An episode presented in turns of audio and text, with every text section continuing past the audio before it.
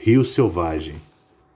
Vivemos uma hipnose coletiva, por onde a rotina desenfreada nos conduz e compromissos de toda ordem se fazem a nossa luz, que quando se apaga, ficamos nus.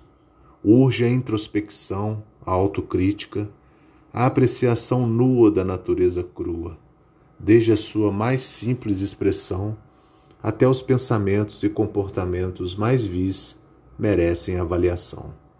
Fujamos, senhoras e senhores, desta selva cinzenta e turbulenta, deste rio selvagem de desigualdade, e mergulhemos de forma atenta na simplicidade.